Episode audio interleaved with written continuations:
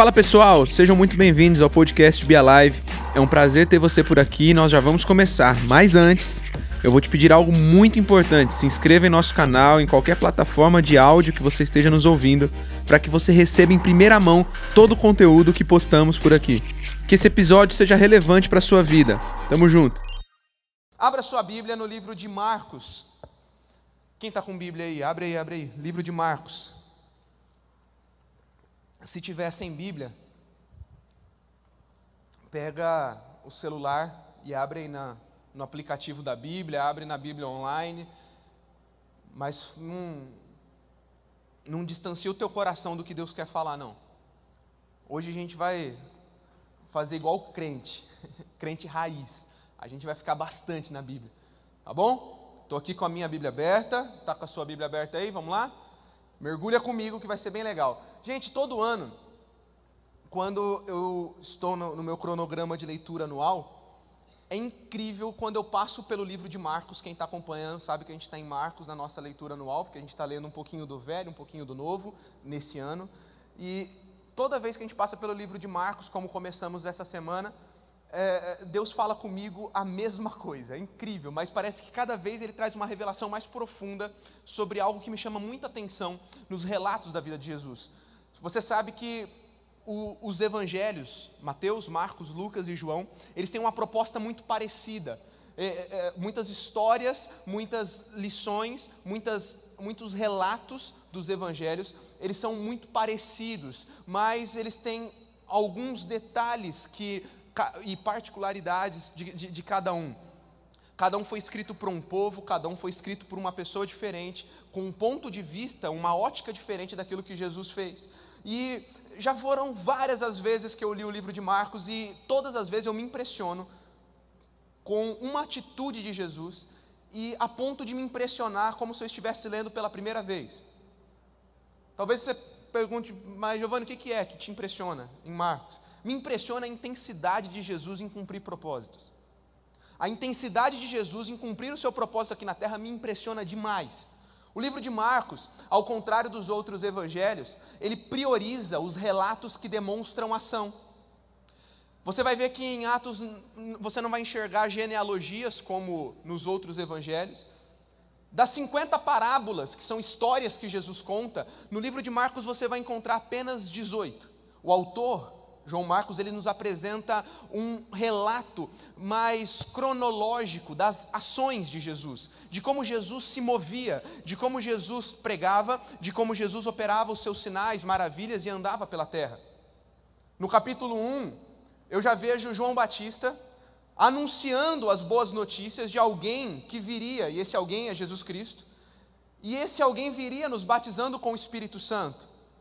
Em Marcos capítulo 1, versículo de 7 a 8, João Batista diz: Olha, eu estou batizando com água, mas depois de mim vem alguém mais poderoso que eu. Tanto que não sou digno nem de curvar-me e desamarrar as correias das sandálias. Eu os batizo com água, mas ele os batizará com o Espírito Santo. Essa informação ela não é aleatória.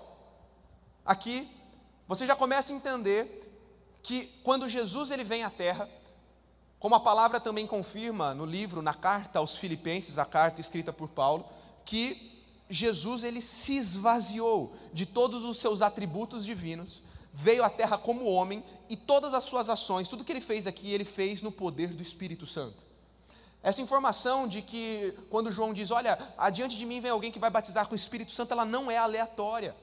É, é, é, é já nos mostrando que os relatos que começariam a seguir, os relatos daquilo que Jesus estava fazendo até então, tudo era feito através do poder do Espírito Santo.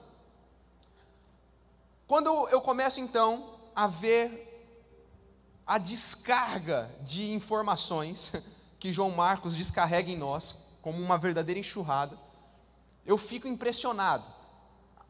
Você está com a Bíblia aberta aí comigo, em Marcos 1? Vamos lá? Vamos, vamos correr um pouquinho? Marcos 1, 7 e 8. Acabei de falar aqui né, de, dele dizendo de alguém que viria para batizar com o Espírito Santo e com fogo.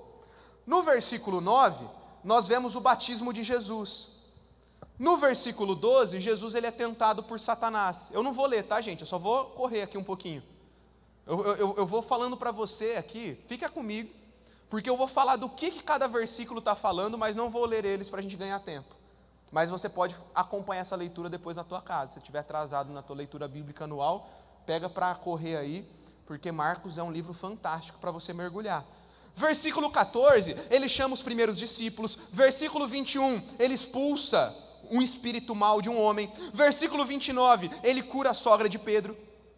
Versículo 34, naquela noite Jesus cura um grande número de pessoas, expulsa muitos demônios. Eu gosto que Marcos ele coloca que Jesus curou um grande número. Diga comigo, grande número.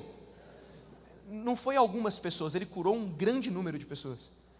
E expulsou muitos demônios. Fala, fala comigo, muitos. Não, não é pouquinho, muitos demônios. Versículo 35, Jesus acha um lugar deserto, deserto para orar. Versículo 40, Jesus cura um leproso. Uau, cansou até de ouvir. E aqui acabou o capítulo 1 de Marcos. Sim, o primeiro capítulo tem tudo isso. Marcos, propositalmente, ele descarrega em nós uma enxurrada de informações. Ó, Jesus fazia isso, depois ele fez isso, depois ele foi para aqui, depois ele foi para lá. Você fala assim, meu, o que, que é isso aqui? Capítulo 2, vira uma folha da tua Bíblia aí. Capítulo 2. Versículo 1, Jesus cura um paralítico. Versículo 13, ele chama mais discípulos. Versículo 18, ele ensina os fariseus sobre jejum. Versículo 23, ele exorta os fariseus sobre a questão do sábado. Acabou o capítulo 2. Capítulo 3, continua aí comigo. Versículo 1, Jesus cura um homem com a mão aleijada. Versículo 7, ele é seguido por uma multidão. Versículo 13, ele pega mais discípulos, porque estava muito pouco ainda, né? Aí ele foi lá e pegou mais discípulos, somando agora 12. Versículo 20, ele volta para casa. Ufa, agora está tudo bem. Ah, não. Agora Jesus voltou para casa, agora as coisas se alinharam, agora deu bom. Vamos ver. Versículo 20, agora tem lá no, no, no telão para você ler comigo. Marcos 3, 20. Jesus volta para casa. Então, Jesus entrou numa casa e novamente reuniu-se ali uma multidão, de modo que ele e os seus discípulos não conseguiam nem comer. E aí, sabe aquela vida de universitário? Comendo no carro, a caminho do estágio, ouvindo um áudio da matéria atrasada, contando os dias para o próximo feriado e com a cabeça cheia do TCC que você está tendo que terminar? Quem aí já passou por isso? Levanta a mão. Jesus também passou por dias onde ele não tinha tempo para comer.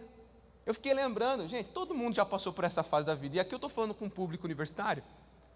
Talvez 80% desse auditório está vivendo isso. Aquela fase que você tem que otimizar tempo. Então, a, a, o, o, tempo para você ouvir, às vezes, um podcast, algo, algo da Bíblia, no carro, no caminho do carro para a faculdade, da faculdade para o estágio, do estágio chega à noite em casa, regaçado, cansado. Às vezes, tudo que você conseguiu fazer foi comer alguma coisa na rua, levar uma marmitinha pronta, você que já está mais no foco, ou passar no bar cruzeiro e pegar aquele salgado bom, e, e, e aquela correria. E Jesus não tinha tempo nem para comer. Jesus passou por aquilo que nós estamos passando. Se não bastasse isso, veja o versículo 21, olha comigo. Quando seus familiares ouviram falar disso, saíram para apoderar-se dele, pois diziam: Ele está fora de si. Gente, Jesus estava numa correria tão frenética, e eu acabei de mostrar para você os relatos de Marcos, que nos mostram como o negócio estava tenso.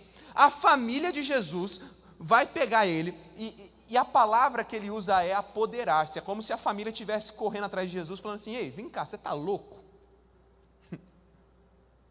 Você não vai parar com essa correria? Olha só o que acontece em seguida. Versículo 31. Corre comigo aí para o versículo 31. Então, a mãe e os irmãos de Jesus, ficando do lado de fora, mandaram alguém chamá-lo. Havia muita gente assentada ao seu redor e lhe disseram: Jesus, tua mãe e teus irmãos estão lá fora, estão te procurando. Jesus disse: Quem é minha mãe? Quem são meus irmãos? perguntou ele. Então olhou para os que estavam assentados ao seu redor e disse: Aqui estão minha mãe e meus irmãos.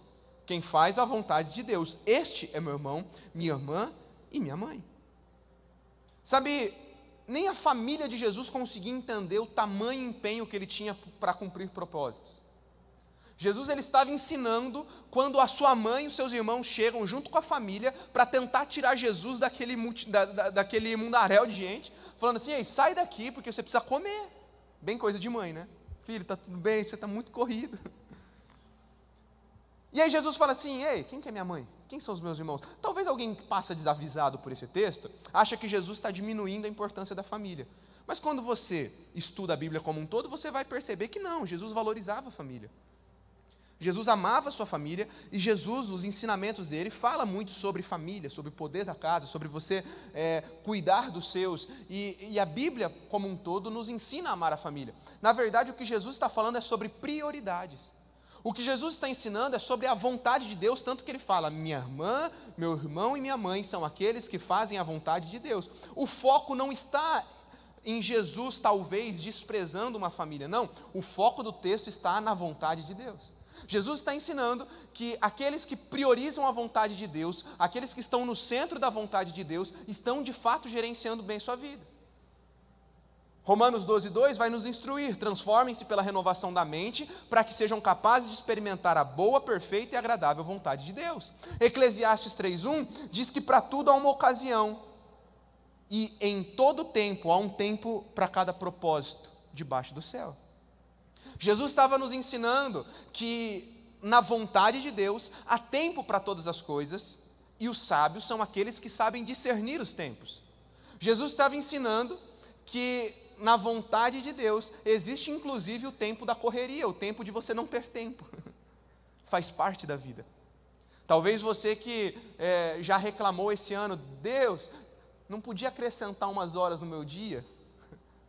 Eu acho que, eu acho que o Senhor errou na conta. 24 horas é muito pouco. Não dá para jogar umas 30 horas por dia. Jesus está nos ensinando. Esses dias fazem parte da nossa caminhada.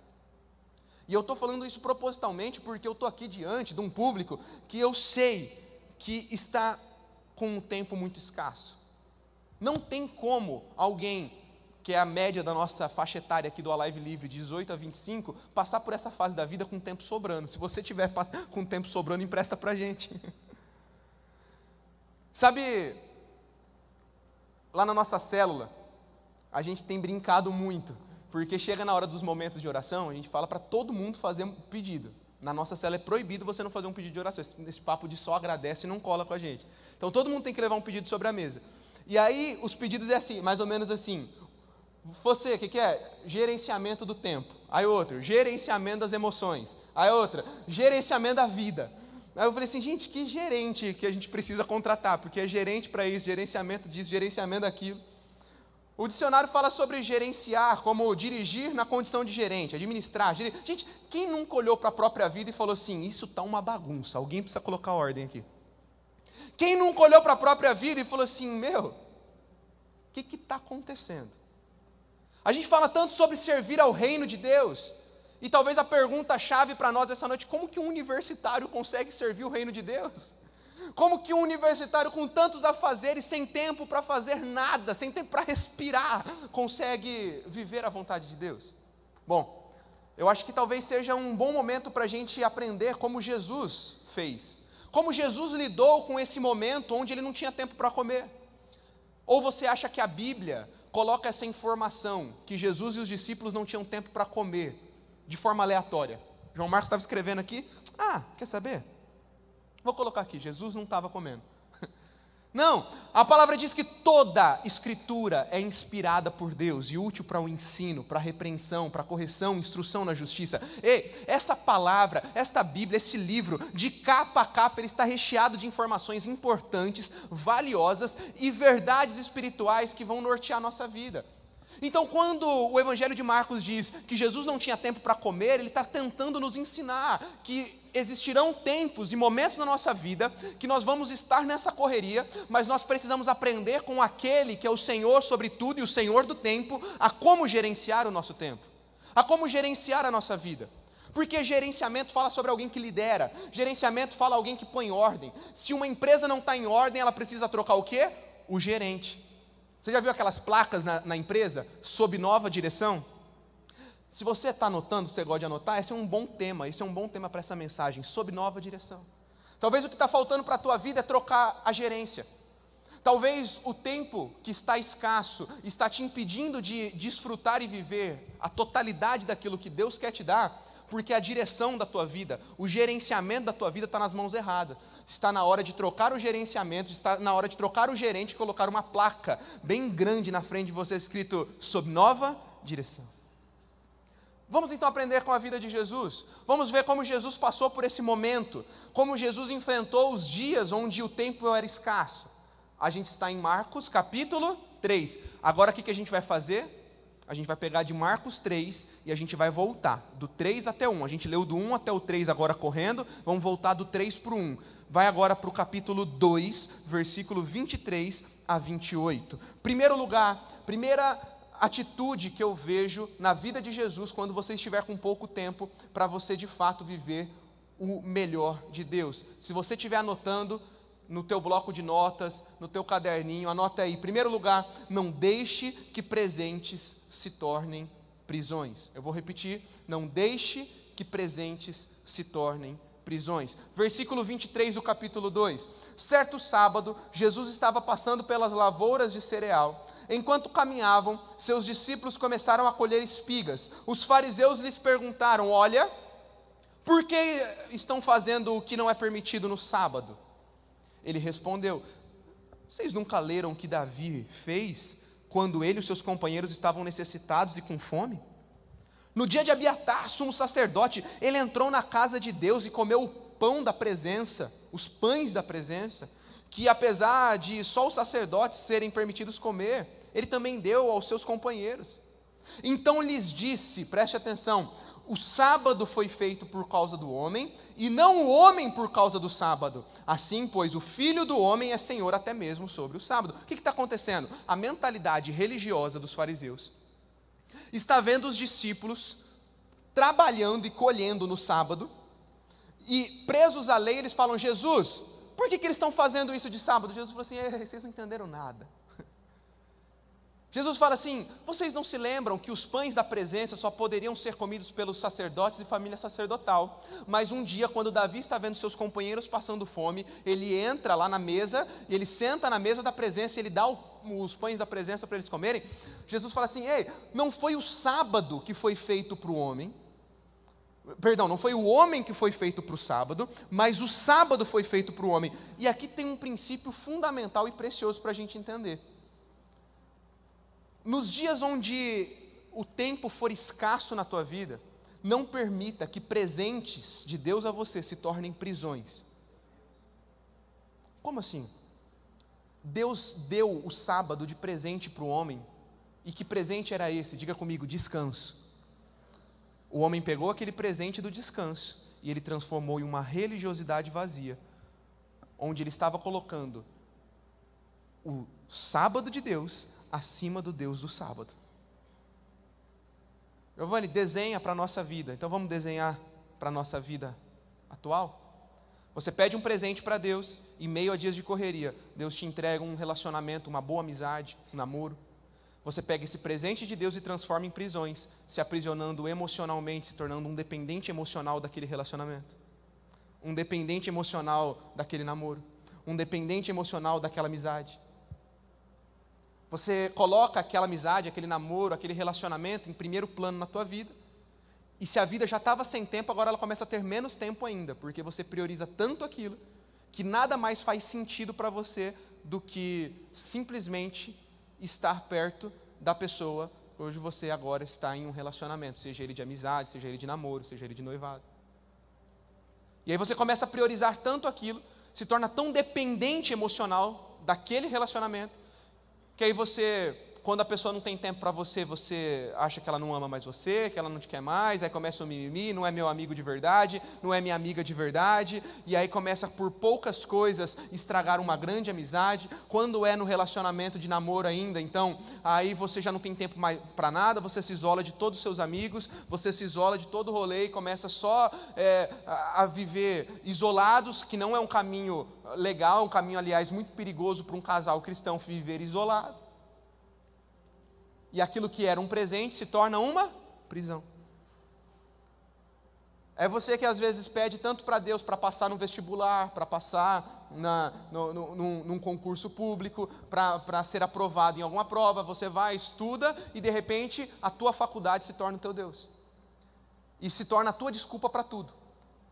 E eu comecei, eu tenho liberdade para falar isso, porque eu comecei a, a, trajetória dessa mensagem te falando que eu compreendo muito a vida de um universitário, porque não é fácil o período universitário demanda muita energia, demanda muita, muito foco no estudo. O problema é o camarada, a menina que passa na faculdade e começa a usar a faculdade como muleta para tudo. Cadê você servindo? Cadê você nas vigílias? Cadê você liderando uma célula? Cadê você buscando? Cadê você fazendo? Não, ai, está muito pesada a faculdade. Peraí, mas foi um presente que Deus te deu, a aprovação nessa faculdade, e agora ela está sendo a sua prisão que está te privando de viver o reino de Deus, viver novas amizades e viver, inclusive, o descanso que foi preparado para você os hobbies, o lazer. Entende que Deus não tem nada contra um bom relacionamento, Deus não tem nada contra você entrar numa boa faculdade, Deus não tem nada contra você passar uns dias de lazer, você se mergulhar num, num, novo hobby. É, é, ótimo, eu gosto também dos meus tempos de lazer. Né? Segunda-feira, antes do Confra Live, eu sabia que essa última semana ia ser bem intensa, eu postei lá nas minhas redes sociais. Um dia antes do Confra, já estava tudo bem adiantado, sabia que ia ter dias tensos, cabulosos. Eu estava lá no meu FIFA Ultimate aqui, ó, brincando, dando uma, uma relaxada. Faz parte o descanso. Mas quando você pega um presente de Deus e transforma ele em uma prisão, você nunca vai ter tempo para viver o reino de Deus. Você nunca vai ter tempo para viver na totalidade aquilo que Ele tem para a tua vida. Não transforme presentes em prisões. Segundo, deixe a religiosidade. Vamos para o versículo 18 agora do capítulo 2. Lembre-se que a gente está agora voltando na história, tá? A gente está indo do final para o começo, que eu quero chegar num ponto-chave contigo. Segundo, deixe a religiosidade. Os discípulos de João e os fariseus estão jejuando, disseram os fariseus. Algumas pessoas vieram então a Jesus e perguntaram: por que, que os discípulos de João e dos fariseus jejuam, mas os teus não? Jesus respondeu: Como podem os convidados do noivo jejuar enquanto estão com ele? Não podem, enquanto o têm consigo. Mas virão dias que o noivo lhe será tirado, e nesse tempo jejuarão. Gente, preste atenção no que eu quero te falar. Não me interprete mal, mas a cabeça religiosa nos faz deixar de buscar o discernimento espiritual e nos aprisiona numa constante frustração de alcançar um certo padrão que não deve ser buscado, que nunca foi plano de Deus. É muito comum na minha caminhada como líder, como pastor, às vezes ver jovens aprisionados por uma mentalidade religiosa, e entenda, eu não estou falando que religião é algo ruim, porque o sentido é, real da palavra religião, o, o, o, sentido onde a palavra religião surge, o religar e se religar a Deus é muito lindo, mas as pessoas pegam a religião e transformam numa religiosidade vazia. E não foi uma, duas, mas foram várias vezes que eu já vi jovens entrando na minha sala extremamente frustrados, porque começam a comparar a sua vida é, e, o, e o seu, as suas disciplinas espirituais com outros. Jovens que começam a querer cronometrar o tempo que eles passam em oração, porque ouviram alguém ensinando isso a eles, e aí é, começa aquela parada, não, porque se você é, não orar pelo menos quatro horas por dia e não ler a Bíblia duas horas por dia, você está em pecado, e, e aí esse peso, esse jugo de escravidão de religiosidade começa a tomar conta dos nossos corações, e em dias onde a gente chega a tempos escassos, onde a gente fica como Jesus sem tempo nem para comer, a gente começa a se comparar com o outro e a gente acha que a gente é menos crente que o outro. E preste muita atenção, porque se você pegar um corte só dessa parte, você pode me chamar de herege ou de qualquer outra coisa, mas eu vou completar. Eu não estou pregando e nem tampouco te ensinando que você não precisa ter tempo com Deus, porque tempo com Deus é prioridade. E o terceiro ponto vai falar um pouquinho sobre isso.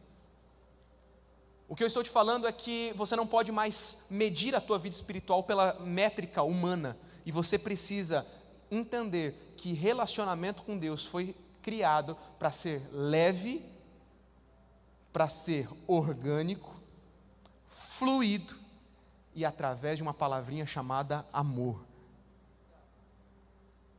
É óbvio que quando vamos mergulhar em um relacionamento de amor é necessário disciplina. As disciplinas espirituais, a oração, o jejum, são a leitura da palavra, são imprescindíveis para alguém que quer crescer. Você não pode ficar um dia sequer sem ler a tua Bíblia, sem falar com Deus, sem se conectar com Ele. O que eu estou falando é que tem pessoas que entram num âmbito de religiosidade extrema e que não sabem discernir os tempos. Preste atenção que Jesus não falou que os discípulos dele não iam jejuar, ele falou: não é tempo de jejuar. Jesus fala assim: Ei, por que você está eh, tá falando que os meus discípulos não jejuam? Não é hora. Vai chegar a hora que o noivo lhe será tirado e aí eles vão jejuar e vão jejuar muito. Mas agora não é hora deles jejuarem. É o camarada que quer se comparar com o outro porque tá, ah, porque tá todo mundo fazendo um jejum, numa hora eu vou jejuar também, entra de alegre, fazendo voto de tolo com Deus. É o camarada que começa a comparar a vida de oração dele com outro. Ah, porque eu acho que eu não sou crente suficiente, porque o camarada está pregando que ele ora quatro horas por dia trancado no quarto, eu, eu não tenho tempo nem para comer. Não use as métricas erradas para medir a tua intimidade com o Senhor, porque a tua intimidade com o Senhor, ela só é medida através da tua fome e da tua sede pela presença dEle. Então eu tenho falado muito a alguns jovens, Apenas não deixe que a presença de Deus se apague do teu coração. Que a fome por buscar a Ele todos os dias, que Ele seja o teu primeiro pensamento pela manhã, que Ele seja o teu último pensamento ao deitar. Deixa o celular desligado um pouquinho antes de dormir e pega o celular na hora que acordar um pouquinho mais tarde, para que o teu primeiro pensamento e último seja Ele. Otimize a tua vida em torno da palavra de Deus. Todos os dias tem um tempo com ela. E eu tenho falado para alguns jovens: use inclusive da tecnologia ao teu favor. Se você está sem tempo para parar e ler muito tempo, que você use um podcast da Bíblia para ouvir indo do trabalho para a faculdade, da faculdade para o estágio, do estágio para casa. Mas ouça a palavra de Deus, se alimente da palavra de Deus, não como uma religiosidade vazia, mas use da tua paixão pelo Senhor para estar conectado com Ele 24 horas do teu dia. Não use isso como desculpa para nunca parar um tempo para o secreto, mas use isso como estratégia e ferramenta do céu para estar conectado com a tua paixão por Ele todos os dias da tua vida. Isso é deixar a religiosidade e saber que há tempo para todas as coisas, inclusive estar na presença dele, desfrutar da presença dele, envolve a levar esta presença a tudo que você faz, não a só um tempo de oração e devocional, porque quando você sai do teu devocional, você está tão espiritual quanto você estava nele. E quando você senta dentro de uma cadeira, numa faculdade, numa sala de aula, você deve hospedar e carregar essa presença na mesma intensidade de quando você vem para uma vigília. Isso é deixar a religiosidade. Isso é saber otimizar o teu tempo de acordo com a vontade de Deus. Terceiro, priorize a presença. Por isso que eu falei que tinha um complemento.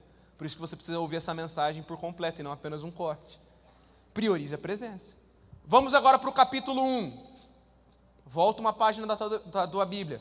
Marcos capítulo 1, versículo 35. De madrugada, quando ainda estava escuro, Jesus levantou-se, saiu de casa e foi para um lugar deserto, onde ficou orando. Sim, até nos dias de correria, até nos dias onde você não tem tempo para comer, sempre você precisa achar um espaço na tua agenda para estar em solitude com o Senhor. Eu vejo na vida de Jesus prioridade, porque fala de madrugada quando ainda estava escuro. É o que eu acabei de falar. É o que eu acabei de dizer a você. Meu, se mova, faça alguma coisa, use aplicativos que o teu próprio celular libera. E libere os aplicativos do seu celular só a partir de tal hora, uma hora depois da hora que você acorda para que a prioridade do seu dia seja acordar e se encontrar com a presença e pensar na presença. Jesus, ele, no meio de toda essa correria, esse vucu-vucu que Marcos capítulo 1 nos apresenta, no final de Marcos 1 diz, de madrugada, quando ainda estava escuro, Jesus ele foi para o monte para orar.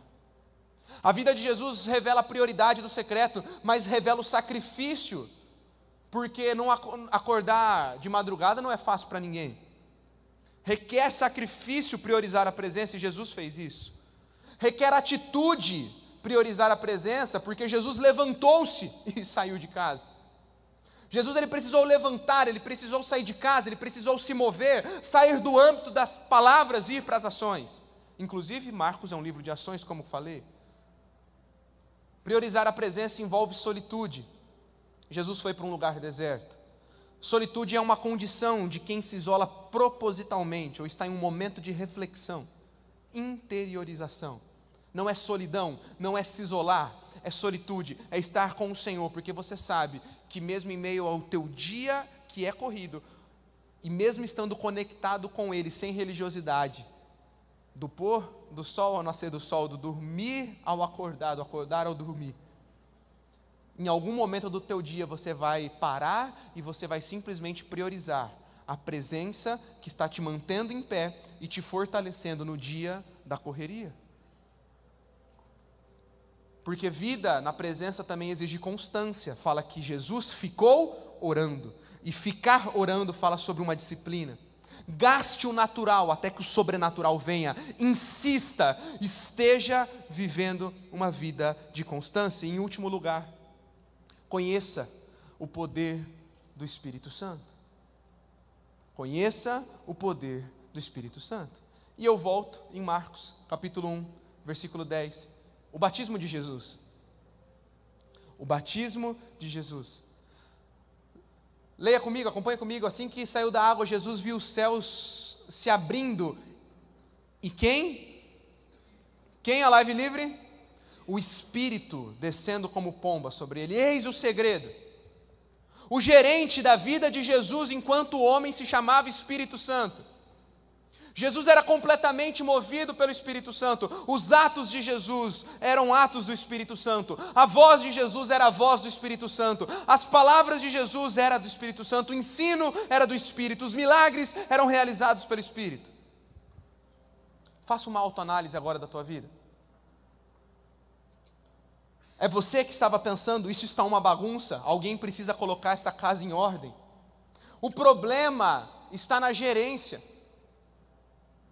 a live livre, para eu e você, filhos e filhas que estamos clamando por gerenciamento de tempo, emoções e vida. A resposta para os nossos anseios é colocar uma placa sob nova direção. A direção e a gerência da nossa vida precisa partir do Espírito Santo de Deus. O Espírito Santo precisa mover as nossas vidas, ele precisa ser o gerente das nossas emoções, ele precisa ser o gerente do nosso tempo, ele precisa ser o gerente é, da, da, das nossas atitudes, dos nossos pensamentos, dos nossos estudos e realizações do trabalho. Efésios 5,18: Não se embriaguem com vinho, que leva à libertinagem, mas deixem-se encher pelo Espírito. Em Atos 19, de 1 a 2, enquanto Apolo estava em Corinto, Paulo atravessava regiões da Alta e chegou a Éfaso, e ali ele encontrou alguns discípulos. Diga comigo, discípulos. Gente, não eram pessoas sem Jesus. Paulo não encontrou pessoas em um meio de festa, é, festas pagãs. Não, não, não, não. Ele estava numa, num ambiente de igreja. E ele encontra discípulos. E ele lhes perguntou: vocês receberam o Espírito Santo quando creram? Eles responderam: Nem sequer ouvimos que existe o Espírito Santo. Essa mensagem é para mim. Essa mensagem é para você. Essa mensagem é para discípulos que precisam reformar a sua agenda, a sua agenda de acordo com a gerência do Espírito Santo. Sabe, eu vim com muita expectativa para essa noite. Porque é a mesma pergunta que Paulo fez àqueles crentes de Éfeso. Eu quero fazer para você hoje a live livre. Você conhece o Espírito Santo? Giovanni, eu venho na igreja desde criança. Giovanni, eu sou líder de célula. Giovanni, eu, eu, é, eu, eu, trabalho no ministério. Você não me viu lá na, na, na recepção, na porta. Ó, meu crachá, sou da intercessão, parça. Você conhece o Espírito Santo? Ele está gerenciando a tua vida, Ele está gerenciando as tuas emoções, Ele está gerenciando o teu tempo, Ele está gerenciando a tua agenda. Hoje eu vim com um apelo para o teu coração.